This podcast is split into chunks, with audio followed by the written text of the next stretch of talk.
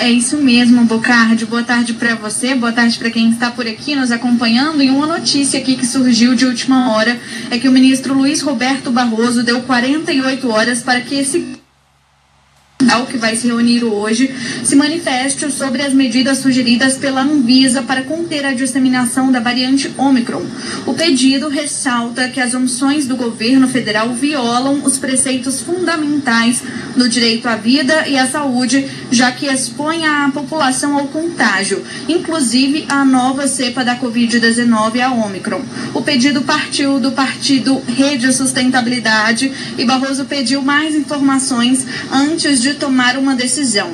Enquanto isso, como você bem disse, logo mais às 5 e meia da tarde, representantes do Ministério da Saúde, da Justiça e da Infraestrutura se reúnem com o diretor da Agência Nacional de Vigilância Sanitária, Alex Campos, aqui no Palácio do Planalto. Uma das pautas desse encontro é a possibilidade da implementação do passaporte da vacina aqui no Brasil para os viajantes que chegam de outros países. Bocardi. Desde quando a Anvisa está pedindo esse, esse passaporte, hein?